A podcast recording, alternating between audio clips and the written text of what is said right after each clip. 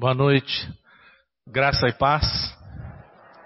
É, com muito temor e tremor, que nós vamos trazer uma palavra aqui hoje e que o Senhor, na sua infinita misericórdia, possa falar com cada um de nós, inclusive comigo também.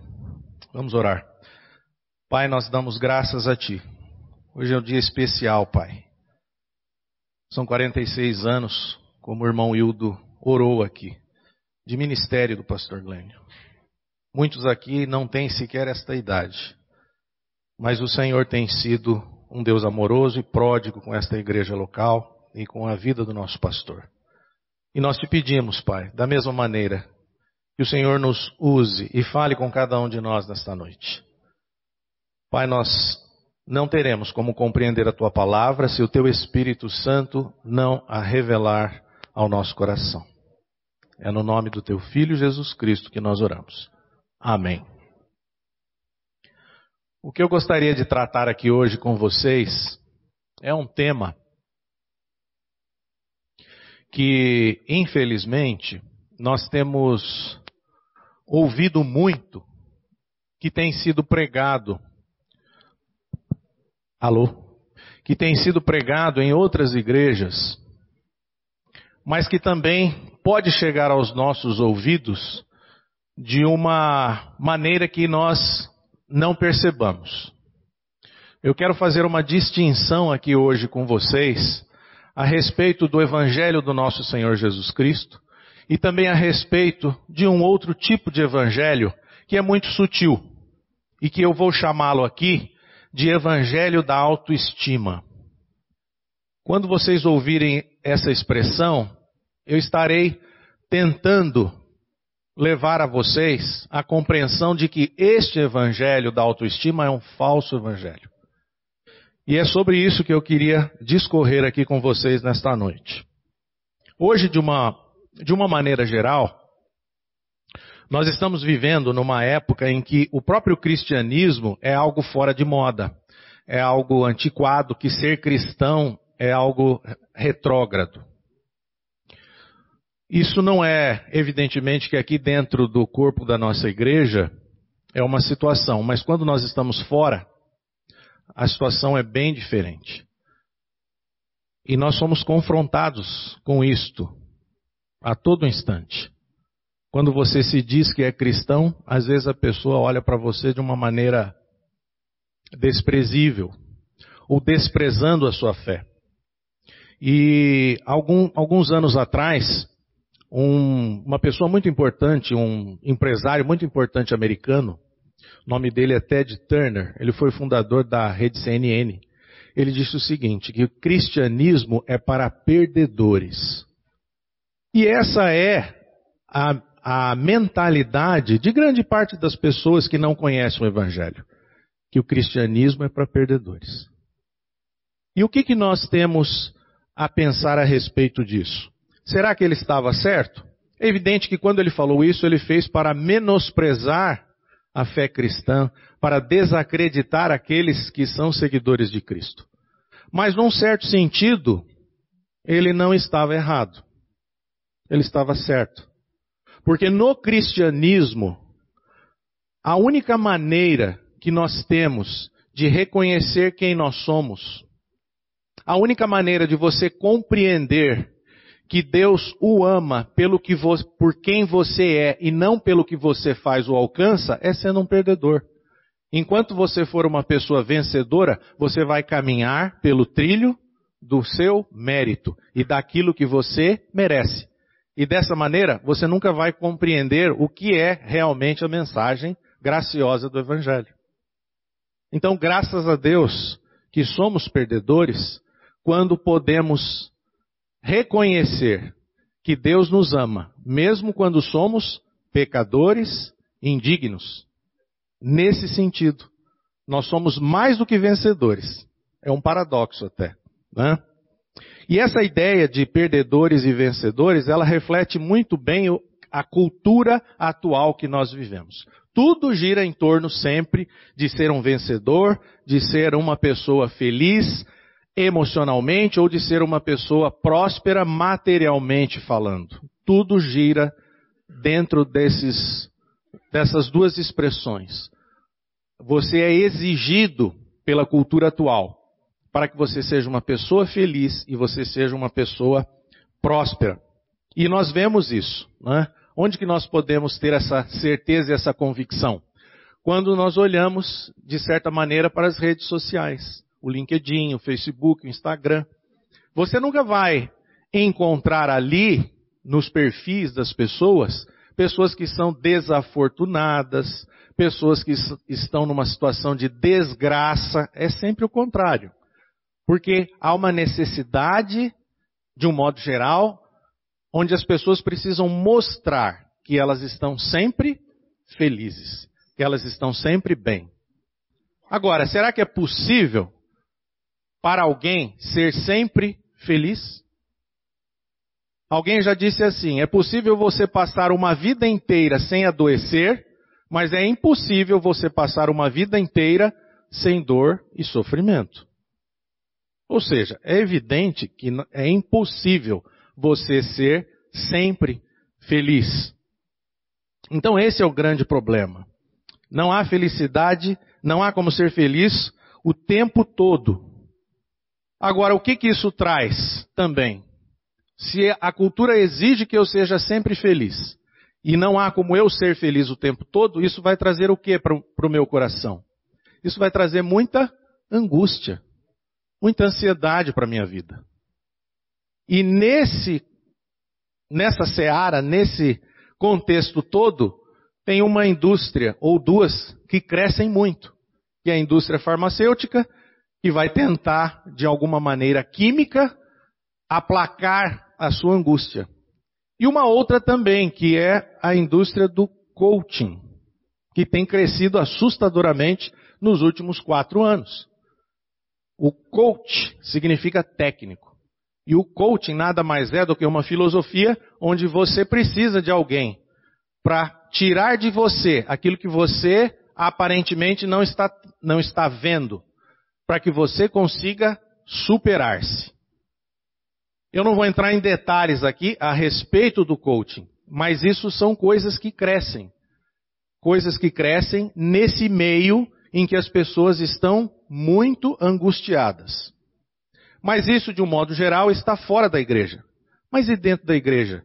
Será que existe algo que também está crescendo?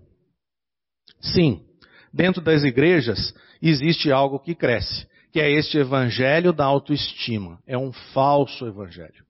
O que, que é autoestima? Autoestima é aquilo que nós olhamos ou que nós precisamos e é a qualidade de quem se valoriza. Eu escrevi aqui: está aquele que está satisfeito com seu modo de ser, com a sua forma de pensar, com a sua aparência física, expressando confiança em suas ações e opiniões. O problema não é a autoestima, o problema é a baixa estima. E aí surgiu o que? Esse evangelho, que eu estou chamando entre aspas de autoestima, que é um evangelho que vem tentar tratar com o bem-estar. É como se fosse um evangelho que vai passar a mão no seu ego, para que você seja fortalecido. E nesse sentido, utilizando-se a própria palavra de Deus. Agora, será que isso é verdadeiro? Será que isto existe realmente? Será que a palavra de Deus ela traz algo dentro deste contexto? É isso que eu quero tratar com vocês hoje à noite. E não se assustem, porque isso é o que mais cresce hoje em dia. Isso é o que mais nós temos visto e ouvido nas igrejas por aí afora. Agora, evidentemente que a Bíblia não fala isso. A resposta é negativa, isso não é verdade. O Evangelho de Jesus Cristo não é isso. O verdadeiro evangelho é um chamado à autonegação e não à autorrealização. O que, que você tem buscado? A autorrealização?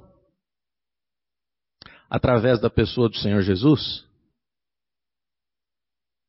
Mas ele te chama para você negar-se a si mesmo. É bem diferente. O verdadeiro evangelho é centrado na pessoa do Senhor Jesus Cristo e na sua cruz, em este crucificado. Deus nos chamou em Cristo não para sermos vencedores, segundo a cultura do mundo, mas para sermos salvos, salvos de nós mesmos, salvos da nossa natureza pecadora que nos afasta de Deus cada vez mais. Isso até parece óbvio que eu estou falando, e que vocês até já saibam disso. Ou melhor, já sabem disso. Mas acontece que isto vem muito sutilmente.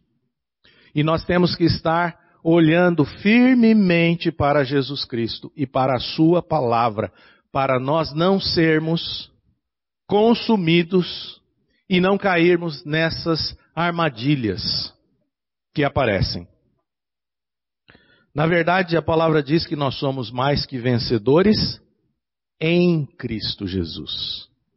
Então nós somos o, o, Evangelho de Jesus Cristo é um chamado para que você seja salvo, ou seja, para que você saia do governo do seu próprio ego e passe para o governo do Senhor Jesus Cristo na sua vida.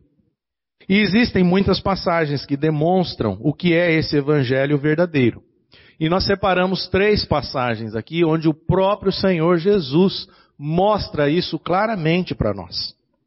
A primeira passagem, que nós vamos ler daqui a pouco, no Evangelho verdadeiro, Deus não permite nada entre Ele e nós. É isso que você vai distinguir do Evangelho da autoestima. O falso Evangelho, ele vai oferecer tudo aquilo que você não tem como garantia para o seu bem-estar. O evangelho da autoestima vai dizer assim: você não tem isso? É disso que você precisa. Deus pode te dar. Você não tem um carro, você não fez uma viagem, você não tem um emprego, Deus vai resolver o seu problema. Porque Ele quer que você fique bem. Agora, o que, que a palavra vai nos dizer, ou o que, que o próprio Senhor Jesus vai dizer? Vamos ler lá em Lucas, no capítulo 18, versículos 18 a 23, por favor. Certo homem de posição perguntou-lhe: Bom mestre, que farei para herdar a vida eterna? Respondeu-lhe Jesus: Por que me chamas bom? Ninguém é bom, senão um, que é Deus. Sabes os mandamentos? Não adulterarás, não matarás, não furtarás, não dirás falso testemunho, honra a teu pai e a tua mãe. Replicou ele: Tudo isso tenho observado desde a minha juventude. Ouvindo Jesus, disse-lhe: Uma coisa ainda te falta. Vende tudo o que tens, dá aos pobres e terás um tesouro nos céus. Depois vem e segue-me. Mas ouvindo ele estas palavras, ficou muito triste, porque era riquíssimo. Lá em Mateus, essa mesma passagem ainda diz assim: E ele foi embora. Ele não ficou e se arrependeu pelo que ouviu. Pelo contrário, ele ouviu, mas foi embora. Triste, porque ele era um homem muito rico. No início da passagem diz assim: certo homem de posição. Então ele era rico e ele era um homem de posição. Significa o quê? que provavelmente naquela época ele era uma pessoa vencedora, segundo a cultura do mundo. Uma pessoa que tinha prestígio, que tinha poder, que tinha riqueza. Mas quando Jesus diz a ele para vender tudo, pegou exatamente aonde? Na, naquilo que era exatamente a base de sustentação para a sua vida. E lembrem-se, a pergunta dele para Jesus é: Que farei para herdar a vida eterna? Ele queria a vida eterna. E ele pergunta para Jesus. Só que ele estava o quê? Fundamentado em algo que não era Deus. Que não era o próprio Jesus Cristo. Então o homem não entendeu que ele estaria ainda mais seguro se ele colocasse toda a sua segurança em Jesus Cristo do que na sua riqueza.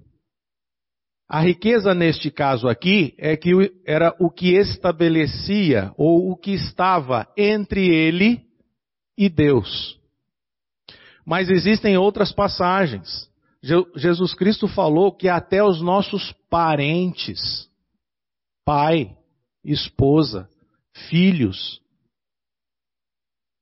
quem colocar qualquer uma dessas pessoas no lugar do Senhor não é digno dele.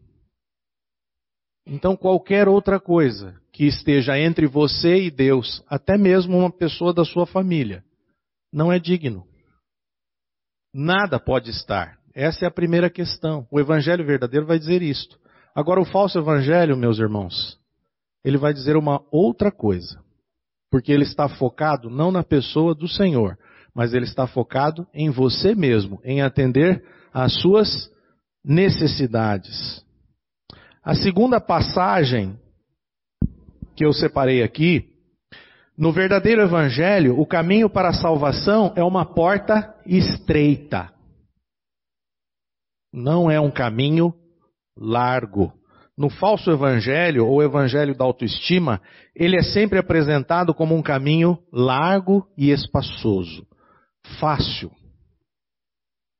Jesus Cristo, todavia, explica que o caminho para a salvação não é algo tão fácil.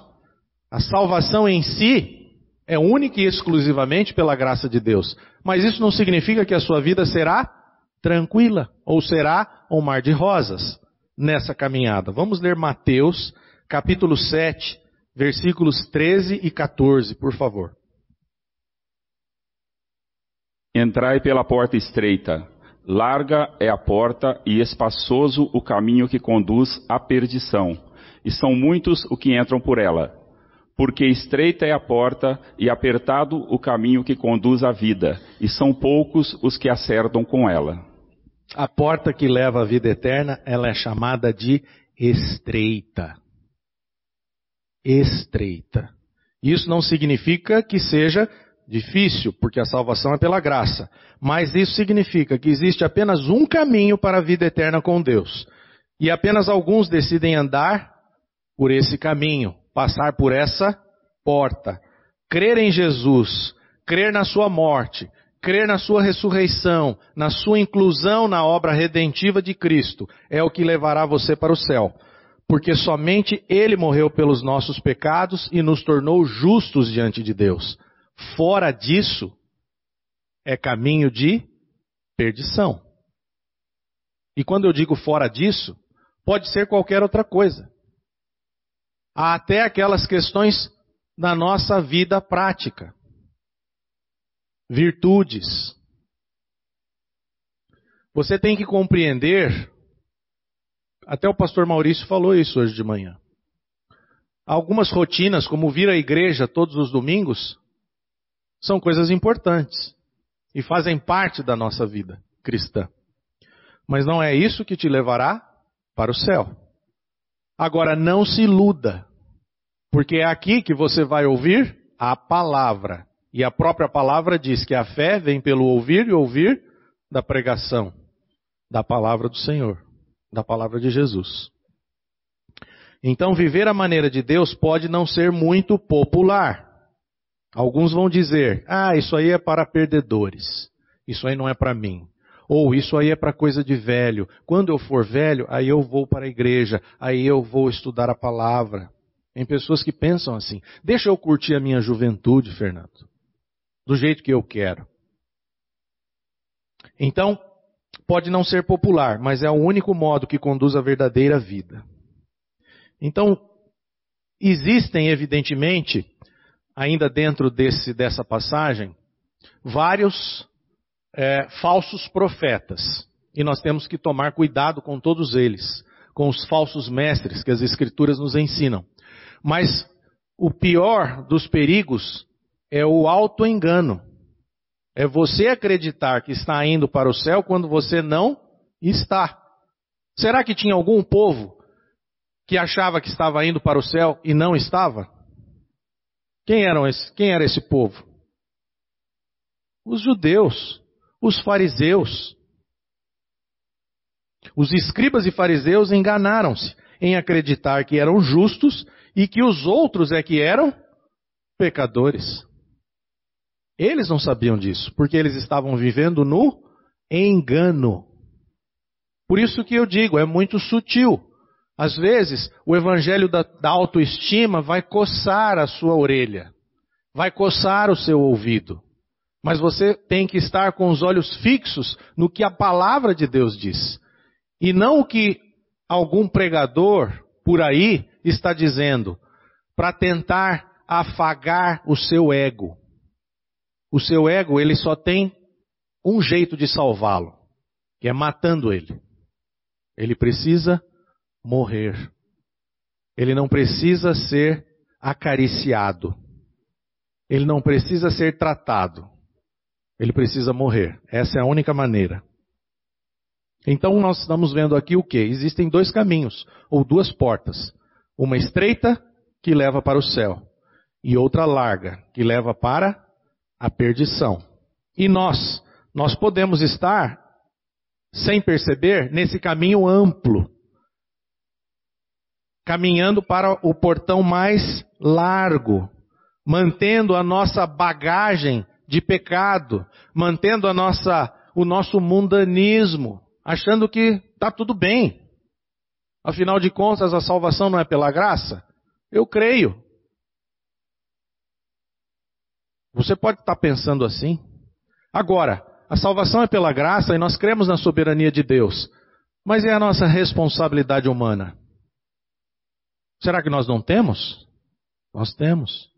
Infelizmente, as pessoas estão indo para esse caminho largo para a porta da perdição, porque elas estão se esquecendo que elas também possuem uma responsabilidade.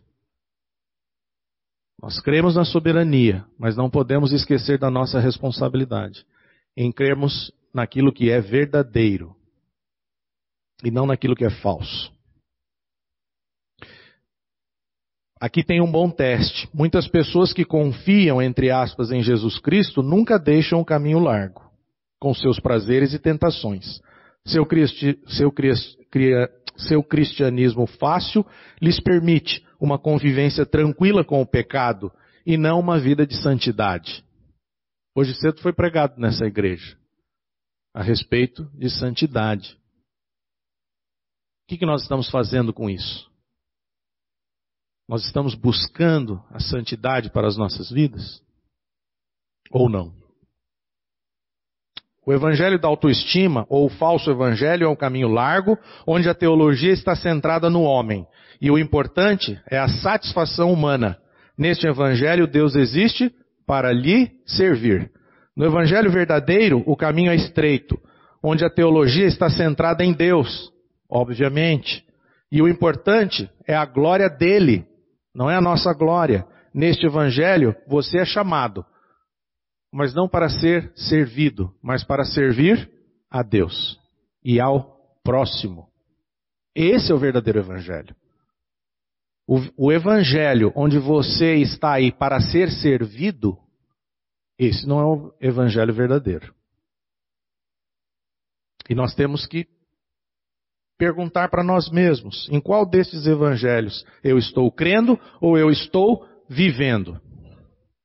E a terceira passagem que nós separamos aqui. No verdadeiro evangelho, o chamado de Jesus é para a autonegação, para carregar a sua própria cruz e segui-lo. Esse é o verdadeiro. Nós vamos ler aqui o texto. O falso evangelho, o evangelho da autoestima, ele vai pregar exatamente o oposto disso. Ao invés, enquanto Jesus diz que nós devemos negar, ele diz, negue-se a si mesmo. O evangelho da autoestima vai dizer assim: olha, o que você precisa buscar é a sua autorrealização. Você precisa ser feliz. Você precisa ter sucesso emocional. Você precisa ser uma pessoa feliz. E materialmente falando também, você precisa ser uma pessoa próspera. É isso que o Evangelho vai dizer. Ele vai dizer, enquanto Jesus diz para carregar a sua cruz, o evangelho da autoestima vai dizer assim: olha, você tem que buscar o seu bem-estar. E se você está sofrendo, é porque você não está fazendo a sua parte. É isso que o Evangelho vai te dizer. Ou que você está em pecado. E ao invés de, quando, quando Jesus diz para nós seguirmos a Ele, o Evangelho da Autoestima vai dizer assim: olha, você deve se submeter ao seu líder religioso. Hoje, vindo para cá, o, o, o rádio estava ligado e, o, e tinha um pregador e ele falou assim: Você sabe qual é o melhor pastor? Aí ele mesmo respondeu: É aquele que você entende que não vai mais precisar dele. Esse é o melhor pastor. Porque o melhor pastor, aí, isso é verdadeiro. É aquele que faz você olhar para Jesus Cristo e depender dele. Agora, se você precisa e depende do seu pastor, tem alguma coisa errada. Vamos ler então Lucas, capítulo 9, versículos 23 a 26, por favor.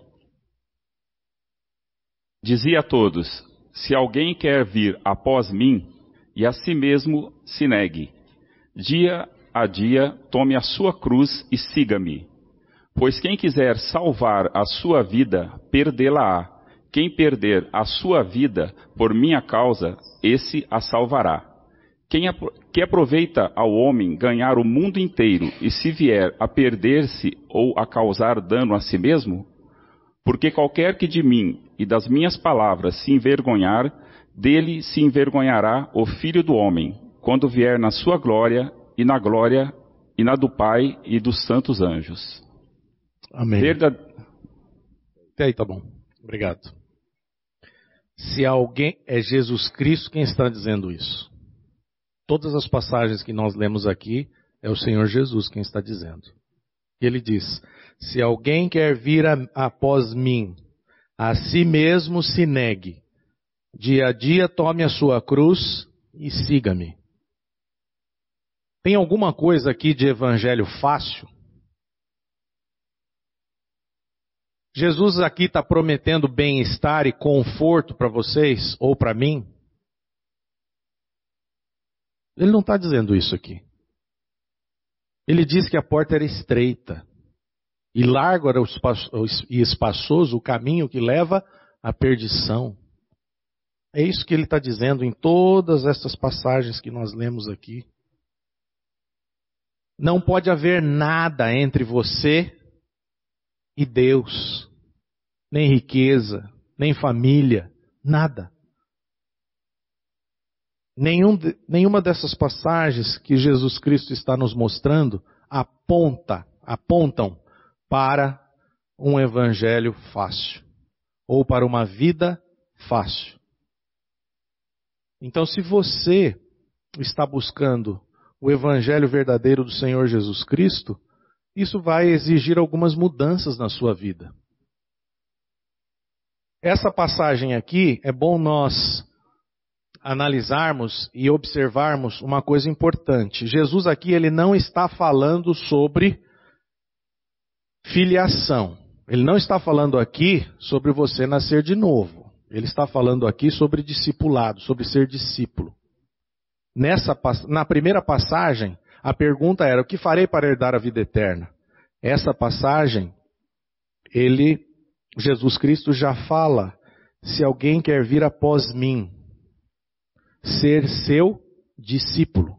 A questão é que todas as vezes que nós nascemos de novo, passamos a fazer parte da família de Deus e ao mesmo tempo nos tornamos discípulos. Não tem como você fazer parte da família de Deus e não se tornar discípulo. Não, eu só quero fazer parte da família de Deus, mas eu não quero ser discípulo. Isso não existe. Se você nasceu de novo e faz parte da família de Deus, Agora você se tornou um discípulo. Não tem meio termo. Se você está buscando meio termo, então eu sinto em lhe dizer: talvez você não tenha nascido de novo ainda. Porque se fazemos parte da família do Senhor, nós somos seus discípulos. Então aqui ele não está falando sobre filiação, mas está falando sobre discipulado. E depois que nos tornamos filhos de Deus, nos tornamos discípulos de Jesus. Com esta palavra, Cristo ele apresenta o que? Uma descrição muito clara, uma descrição muito evidente e também desafiadora do que é verdadeiramente vida cristã. Ser discípulo dele significa deixar de lado os nossos desejos egoístas, carregar a cruz todos os dias e segui-lo.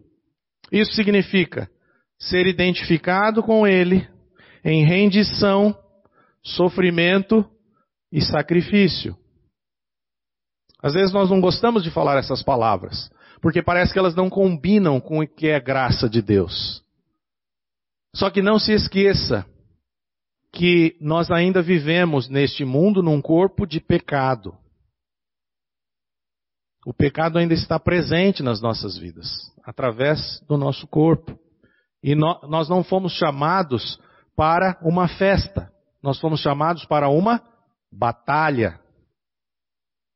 Nós temos que nos revestir da armadura de Deus. Nós não estamos num piquenique. Vida cristã não é piquenique, gente. Agora, se você não está satisfeito e você queria um piquenique, então você tem que procurar outra religião. Só que eu quero lhe dizer: nenhuma outra religião te levará para o céu. Ah, Fernando, mas isso é exclusivismo. Falou, é. E quem disse que o Evangelho do Senhor Jesus Cristo é algo inclusivo? Eu sinto lhe dizer, mas ele é exclusivo. Sabe por quê? Porque só vão aqueles que creem, que crerem em Jesus Cristo, que crerem na sua inclusão, na morte e ressurreição com ele. É esse evangelho. Fora disso, você é livre para você escolher o que você quiser para você. Mas se você quer a salvação, é essa aqui. Então, nós seremos identificados. Quando Jesus Cristo diz: "Tome a sua cruz", aqueles os ouvintes de Jesus Cristo não sabiam que Jesus iria passar por aquilo. Nós já sabemos o que significa cruz e carregar a cruz, porque nós já logo identificamos Jesus Cristo carregando a sua cruz. Mas e eles, quando ouviram isso, eles lembraram do quê? De todas aquelas outras pessoas que eram condenados à morte e tinham que carregar a sua própria cruz. Ou seja, eles, todos aqueles que carregavam a sua cruz, eles estavam se dirigindo para onde? Para a morte. Eles já sabiam que iam morrer. Eles estavam carregando a própria cruz. Isso é sinal do quê? De muita alegria, de muito regozijo, ou é sinal de sofrimento? é sofrimento. É isso que Jesus está dizendo aqui. Negue-se a si mesmo, tome a sua cruz e siga-me. Será que nós estamos entendendo o que significa esse evangelho verdadeiro? Esse é o evangelho. Agora, aquele evangelho que promete para você prosperidade, bem-estar, conforto, esse é outro. É o, da, é o evangelho da autoestima. Para os doze discípulos, isso que Jesus falou significava sofrimento literal e morte. Para os crentes de hoje, para nós, significa entender que nós pertencemos a Ele e que vivemos para servir aos seus propósitos. Nós vivemos para servir aos propósitos do Senhor. Volto a repetir, nós, nós não estamos aqui para sermos servidos. Nós estamos aqui para servir a Deus e servir o próximo. O teu chamado para uma vida de santidade é que para que as pessoas possam enxergar em você algo diferente daqueles que estão no mundo. Para que eles possam enxergar em você e falar assim: tem alguma coisa de diferente no Isaac.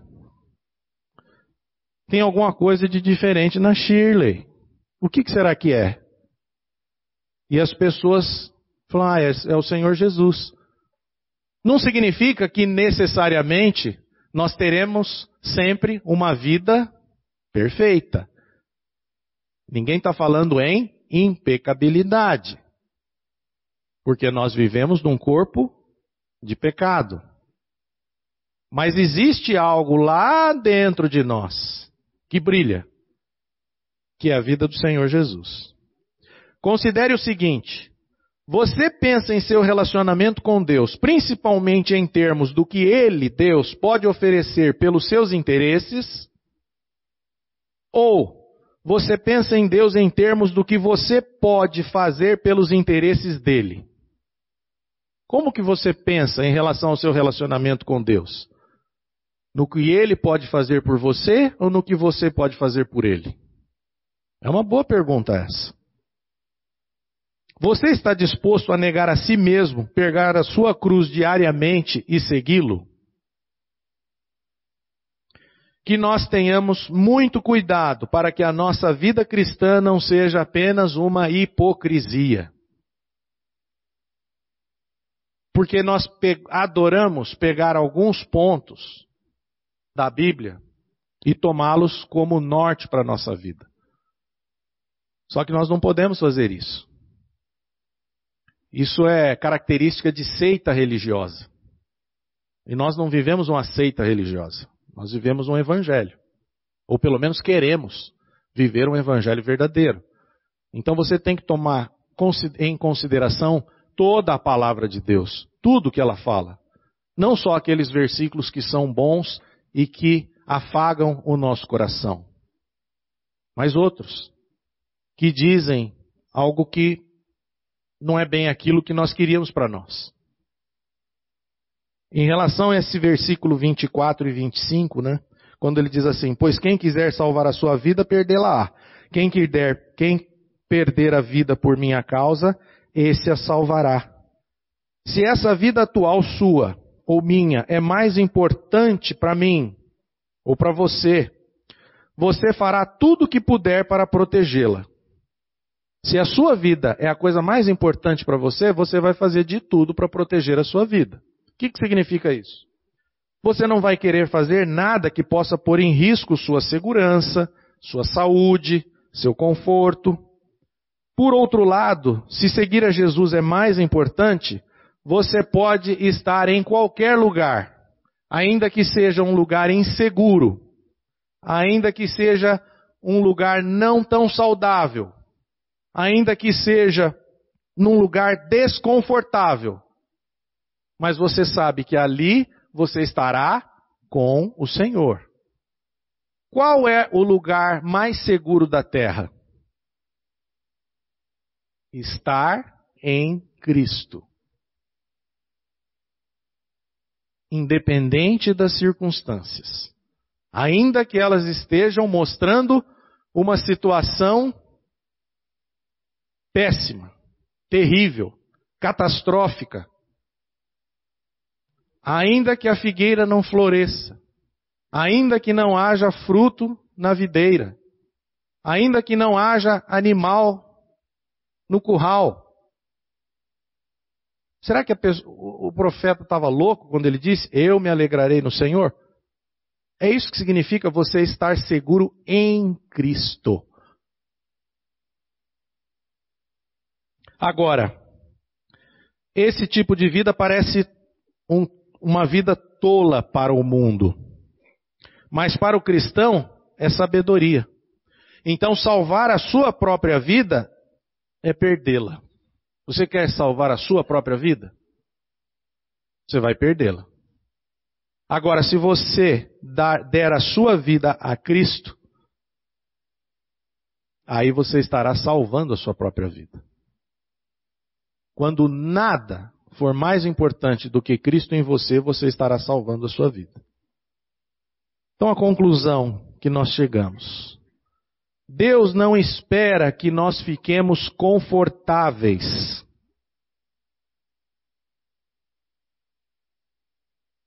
Mas espera que sejamos conformáveis a Cristo. E isto não será algo tranquilo para nós. Exigirá abrir mão de certas coisas que são importantes para nós, mas que estão entre nós e Deus. Exigirá reconhecer que o caminho é estreito, o caminho não é largo, porque espaçoso é o caminho para a perdição. E sendo discípulo de Jesus, exigirá negar-se a si mesmo, tomar a sua cruz e segui-lo. Não seguir a ordem do mundo, mas seguir a Cristo. É isso que será exigido de nós. Romanos 8, 29. Vamos ler, por favor.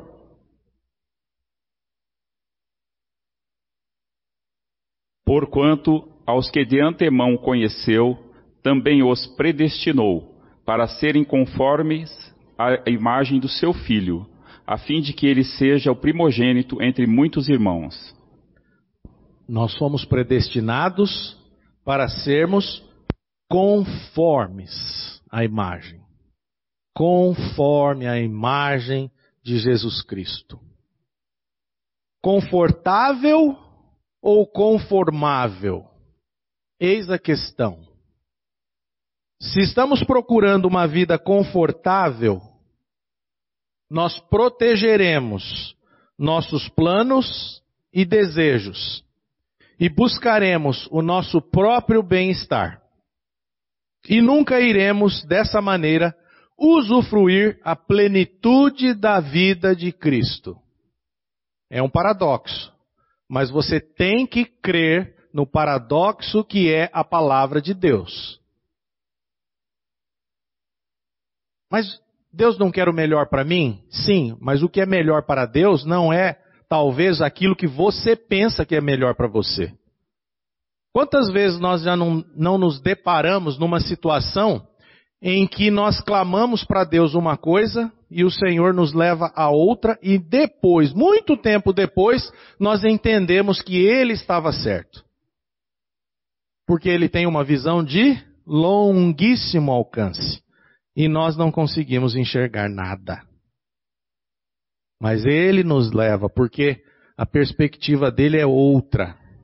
Então nós temos que crer no paradoxo. Se você estiver buscando só o seu bem-estar, você vai buscar os seus próprios interesses. Mas deixe que Deus opere na sua vida.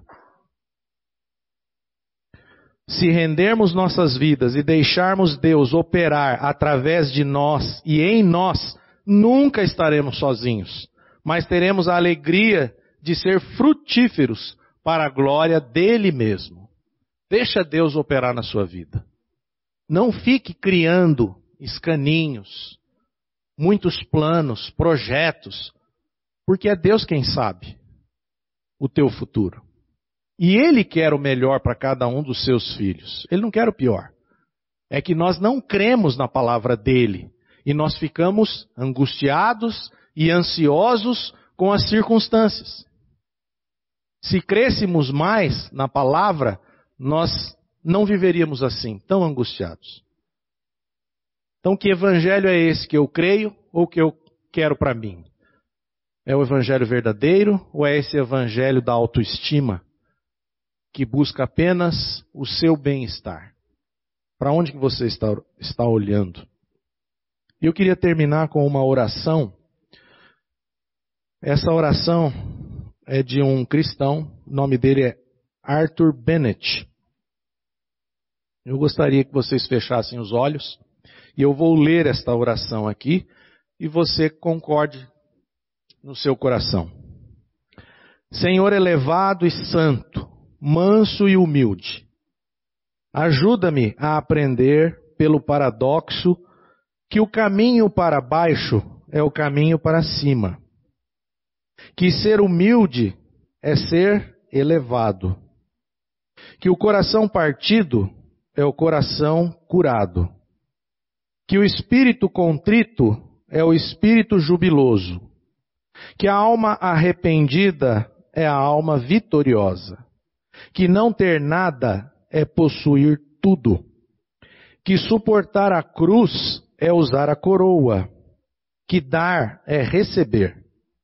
Ajuda-me a encontrar tua luz em minha escuridão, tua alegria em minha tristeza, tua graça em meu pecado, tua riqueza em minha pobreza, tua glória no meu vale, tua vida em minha morte. Pai, nós oramos em nome de Jesus. Amém. A Livraria PIB Londrina procura selecionar cuidadosamente seus títulos e autores a fim de oferecer um conteúdo alinhado com o Evangelho de Jesus Cristo. Bíblias, livros de teologia, devocionais, literatura infantil, biografias, comentários bíblicos e muito mais.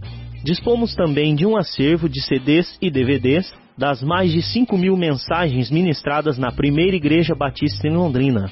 Visite a Livraria PIB Londrina e conheça ainda mais. Livraria PIB Londrina, de segunda a sexta, das 13h30 às 18 horas. Endereço na Avenida Paraná, 76A, próximo ao Calçadão, bem no centro de Londrina.